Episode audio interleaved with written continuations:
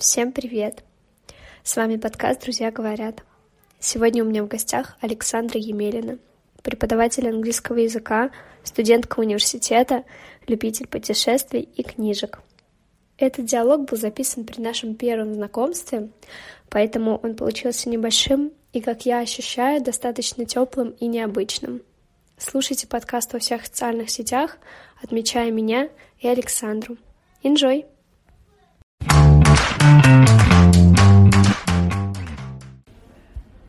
Доброе утро, Саша. Спасибо, что уделила время и пришла к нам на подкаст.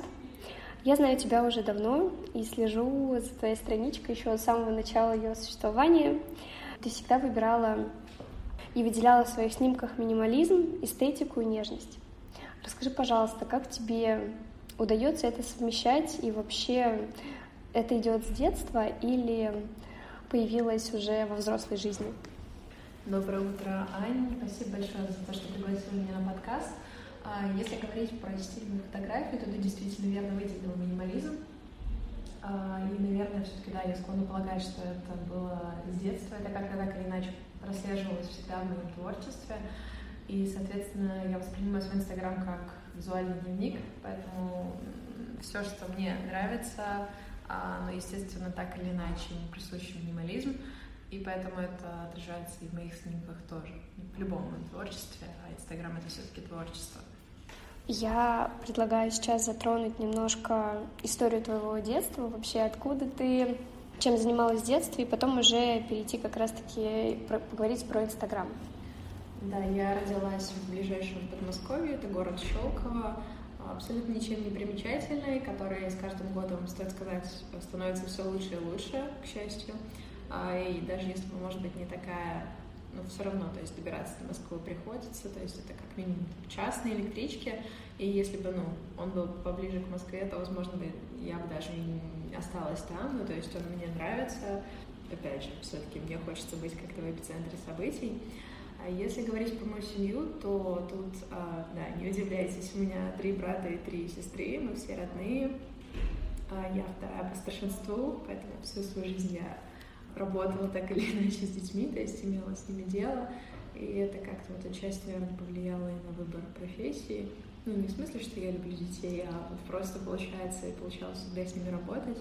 А, так что вот, да, семья в каком-то смысле очень здорово повлияла на мои качества как человека. То есть я очень открытый, такой экстраверт. А, в общем, да, вот. И работаю с детьми. Ты сейчас работаешь учителем английского языка, а на кого училась в университете? И ты сейчас же являешься как раз-таки студенткой, также и работаешь. Как получается совмещать? Потому что все-таки студенческая жизнь, она достаточно, мне кажется, активная, и это такое сложное сочетание работы учителем э, и студентом одновременно. Мне очень часто задают, на самом деле, вопрос, как у тебя получается совмещать это и то, и я обычно отвечаю, ребята, с чего вы знали, что у меня получается это совмещать? А, ну, то есть стоит сказать, что поскольку ну, при определенных жизненных обстоятельствах а, у меня вот ну, сложилось все так, что мне пришлось отдать приоритет работе. Я начала работать в 19 лет, а, три года работала маркетологом, и вот ближе к окончанию университета, то есть вот сейчас, через пару месяцев, я надеюсь, наконец эта история закончится, ну, я вот стала работать э, учителем, то есть по специальности. А была ли у тебя мечта кем-то работать, ну, может быть, другим в детстве? То есть вообще, о чем ты мечтала в детстве? В детстве я, я помню, лет в 11 или в 13, когда меня спрашивали, кем я хочу стать, ну, как любого другого ребенка, я очень наивно отвечала, что я хочу стать путешественницей. Ну, то есть у меня в голове, кем ты хочешь стать, было всегда, наверное, не про работу, а про как бы свое место в жизни. Вот, и если говорить про конкретную профессию, ну, то есть там космонавтом, врачом, то, наверное, такого у меня никогда не было. Я всегда хотела попробовать себя максимально как-то во всех сферах, а, и только после этого, мне кажется, можно понять, что ты за человек и чем ты хочешь заниматься.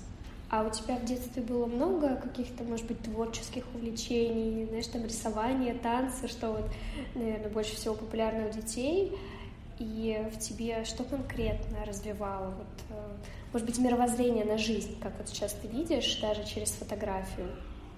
Да, если говорить о том, что повлияло на становление моей личности, на меня как на человека, безусловно, как я уже говорила раньше, семья. Ну, то есть, поскольку я выросла в многодетной семье, я, не знаю, рано научилась там, какой-то самостоятельности, то есть таким вещам, которым обычно ну, людям, которые растут одни в семье или два человека, которым приходится учиться уже ну, во взрослой жизни. И я этими качествами владела как бы чуть раньше, и, соответственно, а, возможно, это тоже как-то на меня повлияло и на мое творчество. В детстве я очень-очень всегда любила рисовать. Мне много кто говорил, что у меня талант, но, к сожалению, тут не сложилось, потому что э, родители забрали меня из художественной школы, посчитав, что нагрузка — это 4 академических часа, 3 или 4 раза в неделю. Это будет очень много для там, второклассника, да. А, меня об этом не спросили, к сожалению, жалею частенько об этом. И, соответственно, у меня получилось так, что я толком не ходила никуда, ни в какие кружки, ну, вот так вот, чтобы основательно там заниматься чем-то несколько лет, но я всегда занималась э, чем-то самостоятельно. То есть у меня, в принципе, всегда была в плане творчества какая-то, не знаю, самоорганизация. Я лет пять, наверное, вышивала крестом, и у меня до сих пор дома висят в кухне картины, э, собственно, вышитые мной, и я, когда приезжаю домой, это бывает нечасто, часто а я смотрю такая, думаю, боже, это действительно я сделала. Ну, то есть мне тогда было лет 13, и я делала такие крутые штуки. А я очень любила шить, меня мама научила рано шить. То есть это не в смысле там шовчик просто построчить, а я имею в виду на машинке. Ну, то есть я действительно, мне кажется, неплохо умею это делать. К сожалению, времени просто на это нет. И одно время, ну, из-за того, что я окружала себя вот по большей степени там, каким-то рукоделием, у меня была такая навязчивая мысль какой-то создать свой бренд одежды и так далее, и что впоследствии тоже повлияло очень сильно на, там, на выбор профессии, на род деятельности. Я не стала дизайнером, но я очень э, долгое время, три года, работала в э, сфере fashion. Ну, то есть я работала в этой сфере, и, опять же, потому что там поработала, я поняла, что свой собственный бренд одежды я не хочу. И, ну, в общем, были последующие какие-то. Самоорганизация. Это мое любимое слово. Вот скажи, ты сейчас являешься самоорганизованной? То есть ты можешь, например, себя, так скажем, даже поднять с дивана и что-то делать. То есть поднять с дивана, наверное, я это больше как бы утрирую, да, эту фразу. То есть понятно, что ты там, да, не лежишь и бездельничаешь, но просто в нашем мире это достаточно, наверное, очень популярно, что все мы сидим в телефонах, нам некогда ничего делать, не хочется, и вот так вот проживаем нашу жизнь. Это вообще ни разу не про меня, на самом деле, история, потому что я считаю себя человеком активным. не скажу, что я энергичный человек, но я активный. То есть мне никогда не сидится на месте и там полежать, позалипать в телефоне или там посмотреть фильм или сериал, то, типа, не знаю, десяток, пару десятков серий. Это не про меня совершенно. Более того, я не смотрю сериалы, фильмы, как-то меня эта сторона обошло. А, единственное, на чем я могу позалипать, это, наверное, почитать книгу, но это случается не часто, потому что ну, для чтения обычно нужен какой-то определенный настрой, то есть ты должен быть в гармонии с собой, тебе должно быть спокойно, хорошо, чтобы ты ну, воспринимал там чьи-то мысли, а, что ты мог себе представить. А так, я бы не сказала, что мне приходится себя, там, не знаю, прокрастинация оттаскивать за уши, ну, то есть такого нет. Я не прокрастинатор, но у меня очень большие проблемы с тайм-менеджментом, мне очень сложно распределять э, все то, что я делаю, грамотно по времени между собой, чтобы это все состыковывалось, чтобы мне нигде не опаздывать, чтобы мне все сдавать вовремя и так далее. То есть моя проблема не прокрастинация, а то, что мне все время не хватает времени, я не знаю, как с ним справляться. Тогда я хочу затронуть соцсети, в которые тоже мы активно, так скажем, ходим. Ты успеваешь выставлять истории, делиться фотографиями. И вообще за это время успеваешь делать еще кучу разных дел. Вот как получается так? Вести социальную сеть, красиво делать снимки и вообще показывать свою жизнь настолько спокойно, а, судя по тому, какая ты активная. А, мне кажется, что у меня есть простой ответ на этот вопрос. А, я веду Инстаграм, опять же, в виде визуального дневника, то есть я всегда увидела, знаю, что-то красивое, захотела этим поделиться. Это для меня очень важно, это вообще как бы идея, которую, которую я максимально поддерживаю, разделяю. Для меня Инстаграм — это способ поделиться чем-то красивым, что я увидела с кем-то другим. У меня просто не котируется, когда я вижу что-то красивое, и я не могу, там, не знаю, сказать, эй, посмотри, там, вот, типа, как здорово, там свет лежит. Если я этим не поделилась, то этого как будто бы не было. То есть мне нужно, чтобы это увидел хотя бы ну, один человек. То есть э, вот это как-то, не знаю, получается эгоистично, то есть ты жадина, ты увидел, что ты красивый, ты этим не делишься. А, и у меня, значит, это работает обычно ну, следующим образом. Я увидела, не знаю, опять же, что-то красивое, какой-то кадр, я сфотографировала и выложила это вот прям сразу. Когда я встречаюсь со своими друзьями-блогерами, мы там сделали какие-то фотографии, получается так, что я, не знаю, мы отфоткали какие-то, там, не знаю, кадры, я выкладываю сразу это в Инстаграм, и, там, не знаю, подруга говорит, ого, что ты выкладываешь сразу, там не делаешь никакой контент-план, не знаю, не редактируешь фотографии. Я говорю, ну нет, зачем тогда теряется как бы шарм, потому что вот я поделилась моментом, я поделилась не какой-то там отритаченной фотографии с текстом, который я придумывала там, не знаю, несколько дней или неделю. Я поделилась просто вот красотой, тем, что я увидела. Не какая-то там полезная информация, от которой уже, не знаю, у всех у нас э, лопается просто голова от этого переизбытка, а просто красивая. Держите, наслаждайтесь. Но ты много путешествуешь. А, затронем тоже эту тему, потому что путешествие — это однозначно фотографии. Это галерея, полная моментов, и как тебе удается вообще в путешествии, да, потому что хочется больше посмотреть, чем больше запечатлеть и показать подписчикам, да, показать э, себе в Инстаграме, тоже сохранить это. Как и когда ты это делаешь? То есть по вечерам убираешь фотографии или также сразу сфотографировала и поделилась? То есть вот как это работает? В путешествиях, на самом деле, все зависит от того, как дела обстоят с интернетом. И если у меня есть, не знаю, связь, время, настроение, не знаю, а поделиться снимком моментом сейчас, то я это сделаю всегда ну, в приоритете сейчас. А бывает так, что ты, не знаю, настолько excited, настолько увлечен а, своим, не знаю, путешествием, вот этими местами, ты там ходишь с одного места в другое, туда, тебе что нужно успеть, а, туда, конечно, в таком случае я обычно откладываю все на вечер, и там, не знаю, прихожу уставшая, у меня гудят ноги, я там, не знаю, беру какой-нибудь какао или, не знаю, сок, может быть, зеленый чай завариваю, ложусь в э, постель, в подушке ныряю, пересматриваю все эти снимки и понимаю, что, блин, как же классно прошел день, а, такие красивые кадры, и опять же, ну, хочется этим поделиться, то есть, чтобы это видела не только я, а видел кто-то еще, то есть я очень разделяю, опять же, а, идею делиться красивым, а не жадничать.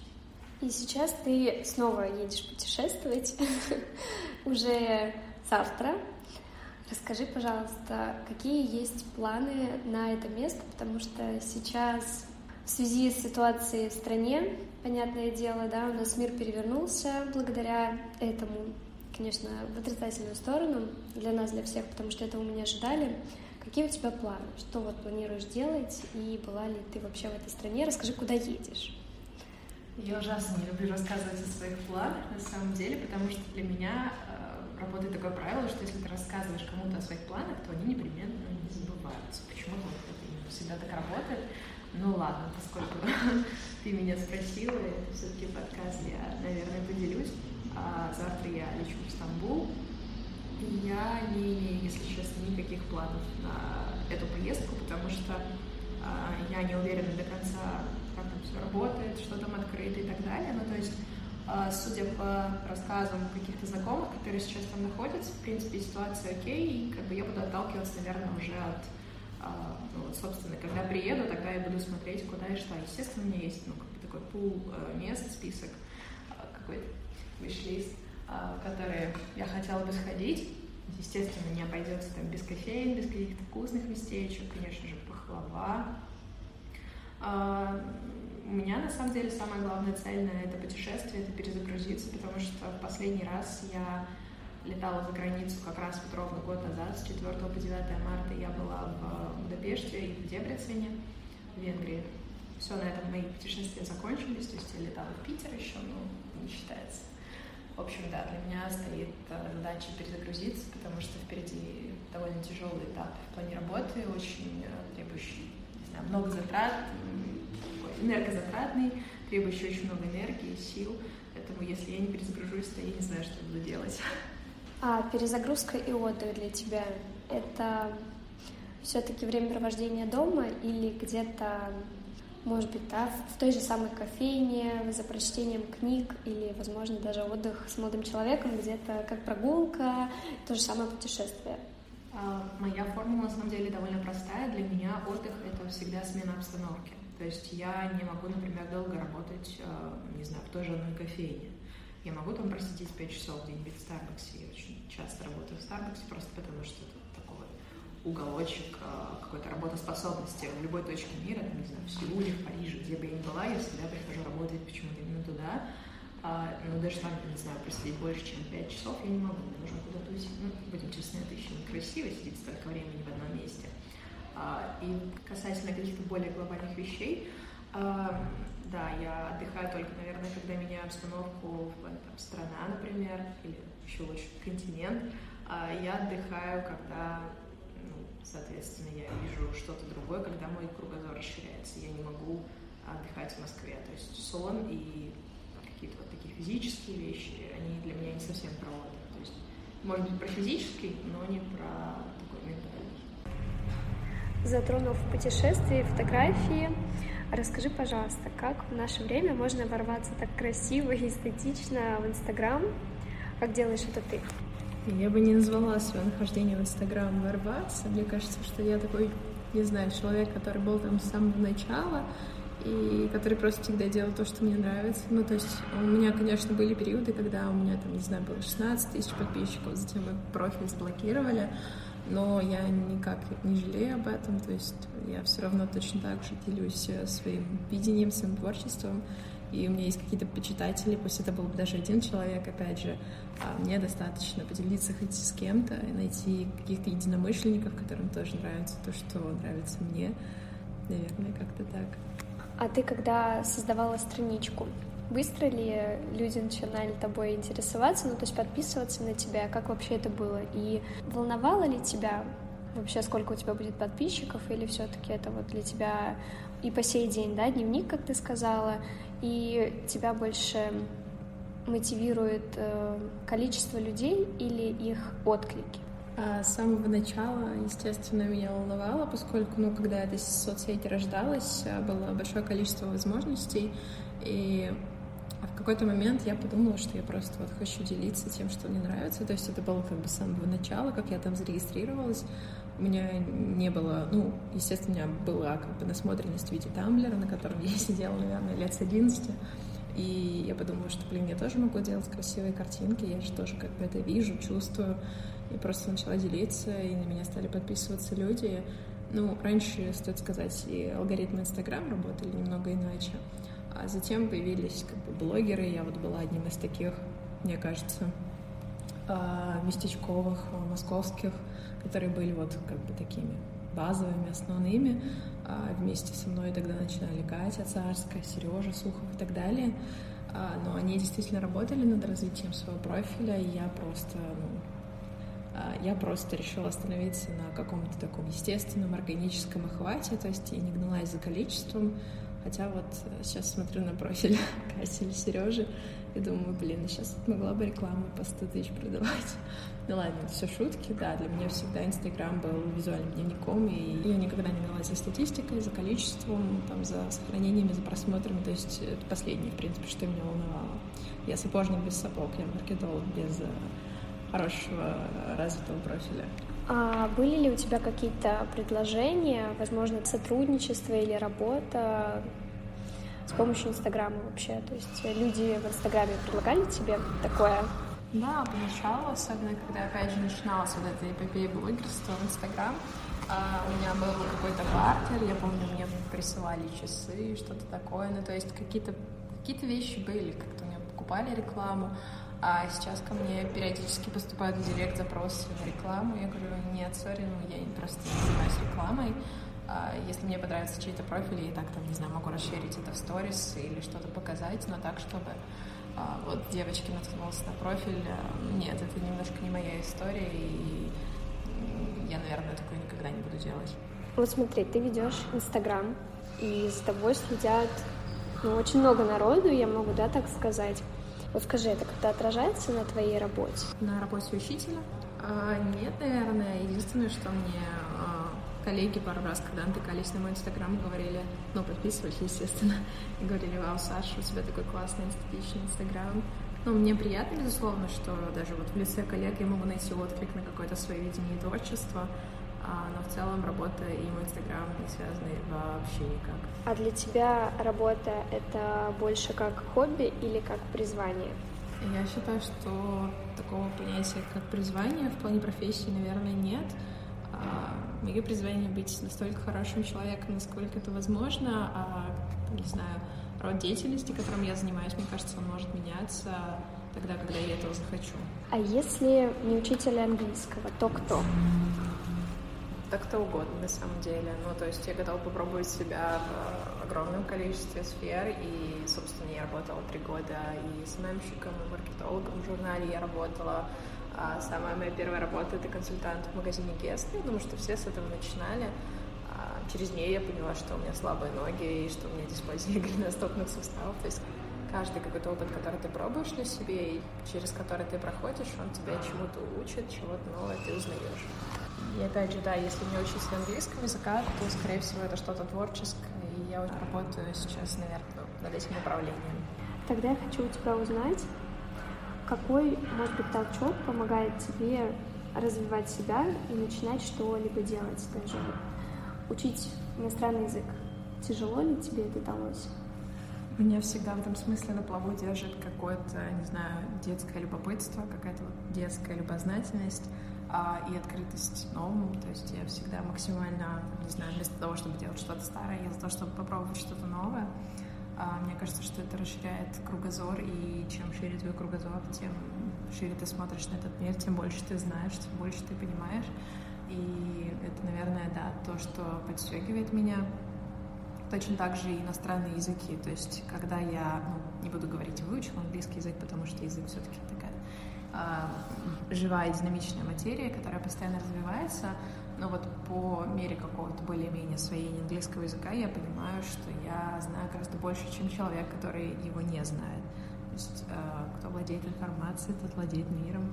Я с тобой полностью согласна, потому что для меня вот то же самое английский язык, для меня вот тоже какой-то родной язык, я не знаю почему, но, наверное, я просто его понимаю. Вот и все. То есть от этого все идет дальше. Вот расскажи, пожалуйста, может быть, своим подписчикам, которые послушают этот подкаст, к тебе как-то заходит на страничку человек. Он а, смотрит, конечно же, наверное, описание на всю общую картинку, но тебя достаточно тяжело узнать, потому что в описании у тебя мало информации, которая, наверное, поможет нам тебя узнать побольше. Ты как девушка-загадка. Раскрой нам, пожалуйста, сейчас немножко эту загадку, чтобы о тебе можно было узнать чуть больше. У меня сразу всегда какая-то пустота, когда меня просят рассказать о себе. И я такая, ну, я Саша, мне 20, почти 22. А, но если говорить о том, кем я себя считаю, я считаю себя самым обычным человеком. Не знаю даже на самом деле, что еще сказать. То есть я не считаю, что у меня есть какая-то загадка. Я просто в приоритете, когда делюсь чем-то красивым, стараюсь делиться не просто там своей жизнью, я там вот учитель или там, не знаю, маркетолог, посмотрите то, что я делаю, а для меня важно вот щелкнуть, делиться и все. Наверное, поэтому в инстаграме и так мало как бы информации обо мне как таковой, и люди заходят такие, блин, кем она работает? И я такая, здрасте, я учитель. ну, то есть многие очень сильно удивляются, на самом деле, когда узнают, что там работаю учителем английского языка, а не каким-нибудь дизайнером или не знаю, опять же, там, не знаю, маркетологом. А расскажи, а у тебя есть какое-то, наверное, самое твое большое достижение или какая-то большая победа, которая вдохновила тебя идти дальше в своем творческом пути или также в своей работе? Я не могу выделить что-то одно глобальное. Мне кажется, что куда более важно, чтобы тебя вдохновляло хотя бы что-то маленькое, но каждый день. То есть здесь важна регулярность. И я могу сказать, что каждый день я стараюсь вдохновляться чем-то. Вообще вдохновение — это неотъемлемая часть моей жизни. Без него я очень... А, мне было бы, в общем, очень сложно жить без вдохновения. А, меня вдохновляют как люди, так и их поступки, так и, не знаю, фотографии какие-то, тексты. То есть я стараюсь а, черпать вдохновение из максимально, не знаю, огромного количества источников и вдохновляться каждый день, чтобы потом создать какой-то собственный продукт, то есть как-то э, спродуцировать что-то. Ты читаешь книжки, ты об этом уже рассказала, а есть самое любимое? Опять же, я парирую все твои вопросы, я не люблю выделять что-то одно любимое, потому что, блин, в мире столько всего классного, зачем выделять что-то одно. Но если говорить про книги, то есть э, книга, которая очень сильно на меня повлияла и повлияла на мой литературный вкус. Это, это «Преступление и наказание» Достоевского, э, которое я прочитала в девятом, по-моему, классе или восьмом. И меня э, было шоком, что в произведении может содержаться какая-то мысль, то есть в ней был смысл. Да, если говорить о книге, которая повлияла на мою жизнь, то это, наверное, будет «Преступление и наказание» Федора Михайловича Достоевского. Я прочитала, наверное, в классе восьмом или девятом, и для меня тогда было шоком, что над книгой, оказывается, можно думать. То есть классно ее прочитать, но еще более классно прочитать какие-то анализы или рецензии на эту книгу. То есть у меня на уроке литературы был такой прям полноценный, опять же, анализ этой книги и, там, не знаю, разбор всей этой теории Раскольникова. И это очень сильно меня удивило, и я такая, класс, можно помимо книги читать потом еще и что-то об этой книге, и это бывает не менее интересно. То есть интересно знакомиться с а, мыслью автора, почему там это произведение написано, что в него вложены, какие-то, не знаю, пасхалки, предпосылки и прочее. Это тоже очень интересно. Но анализ чего-либо, того же самого произведения, может быть как устный, так и письменный. Но вернемся к твоему инстаграму. Хочу привести его в пример. Под фотографиями ты не пишешь посты, не пишешь каких-то таких вот э, своих глобальных, может быть, мыслей, как тот же самый анализ. Почему так? То есть тебе не интересно или ты все-таки держишь, может быть, свои мысли как-то в себе и больше все-таки показываешь как галерея, нежели как книжка свой профиль? Я не очень сильный любитель писать э, какой-либо текст под фотографиями. И действительно, если посмотреть, полистать мой инстаграм, то в нем очень мало текста. Там есть прям буквально, не знаю, по пальцам одной-двух рук можно пересчитать э, те фотокарточки, которым что-то подписано. И это обычно то же самое. Ну, то есть это мне захотелось поделиться какой-то вот мыслью, меня там осенило, озарило, или просто понравилось, как она звучит, как она, не знаю, оформлена в моей голове, и решила ей поделиться. Ну, то есть если найдет отклик, круто. Если нет, ну ладно, я же все равно поделилась. Вот. А если говорить про написание каких-то постов, опять же, вот все это отритаченное, подготовленное за неделю, контент-план и так далее, а, я этого не делаю, потому что для меня это ощущается немножко как-то фейково и не настоящее. То есть ты делишься, получается, не красотой, а ты там выгугливаешь эти лайфхаки, не знаю, стараешься как-то собрать информацию, которая понравится максимальному количеству человек, чтобы это лайкнули, сохранили. А я больше про то, чтобы просто поделиться тем, что нравится мне, а не большинству. Ну, и часто это, конечно, не совпадает, но бывает так, что совпадает, и мне это очень сильно радует. То есть для меня, да, опять же, ну, для меня Инстаграм — это визуал, как эта соцсеть изначально и была спланирована. Вот, может быть, я просто, не знаю, старая, консервативная в этом смысле. А есть какой-то человек э, в Инстаграме, который больше всего тебя вдохновляет? А, опять же, да, я не очень люблю выделять что-то одно. А, меня вдохновляют а, одновременно все. Ну, не знаю. Как-то получается так, что я, не знаю, открыла Инстаграм, полистала, там, не знаю, вот там подруга выложила фотографию заката. Я думаю, блин, классно, здорово. Там, не знаю, я листаю дальше сторис, кого-то я увидела какую-то подпись, которая мне понравилась. Я там через себя ее как-то пропустила, я там подумала, она как-то на меня повлияла, оставила след. А я увидела какой-то outfit, такая, блин, класс, вот в Стамбул поеду, как-нибудь так же похоже, что-нибудь себе составлю из своей одежды. То есть я ловлю вайб из Инстаграма, я его получаю, как-то перерабатываю через себя, пропускаю и вдохновляюсь каждый день. То есть в этом смысле Инстаграм для меня такой прям наверное, базовый ресурс в плане вдохновения, потому что я визуал, визуал эстет, телец, вот, и, то есть, да, для меня Инстаграм просто всецело вдохновляет, нет какого-то конкретного одного человека или, там, не знаю, персоны, бренда, личности. Помимо твоей странички, меня сегодня вдохновил наш э, диалог, наш разговор. Скажи, пожалуйста, какую бы цитату на английском языке ты бы добавила к нашему подкасту завершающую, такую обобщающую? Я бы сказала, что а, смыслом нашего сегодняшнего подкаста и его таким продолжением будет фраза «Beauty is in the eye of the beholder», а, что означает «красота в глазах смотрящего». Она символизирует отчасти и то, что ты позвала меня на подкаст, я показалась тебе интересным человеком, и это тоже очень приятно. И, соответственно, мы обсуждали как бы очень много вопросов.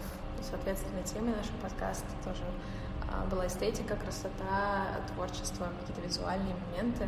Мне кажется, что это тоже очень хорошо характеризует мое отношение к и моему творчеству, и творчеству других людей в целом. Спасибо тебе большое за такой рассказ, за наш общий диалог, потому что я очень вдохновилась сегодняшней нашей встречей. Хочу сказать, что ты не просто человек эстетика, человек нежность и учитель английского языка, ты большая гордость моя, потому что на сегодняшнем подкасте ты дала мне очень многое понять, очень даже, наверное, посоветовала какую-то вещь, которая поможет мне, выйдя из студии и э, развивать себя дальше. Поэтому я благодарю тебя за нашу встречу, за наш такой э, диалог, который в какой-то степени он получился достаточно необычный, может даже не такой длинный, как и все остальные, но я считаю, что у тебя есть такая изюминка, девушка-загадка, которую мы не будем раскрывать до конца.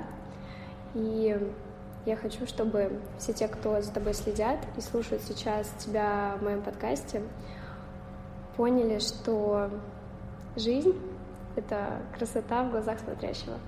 Спасибо большое тебе за приглашение на подкаст. Спасибо большое всем тем, кто его послушает или уже послушал. Я очень надеюсь, что я выполняю свою главную миссию, что хоть немножко вдохновила вас. А, спасибо большое всем. До скорых встреч. Всем пока-пока.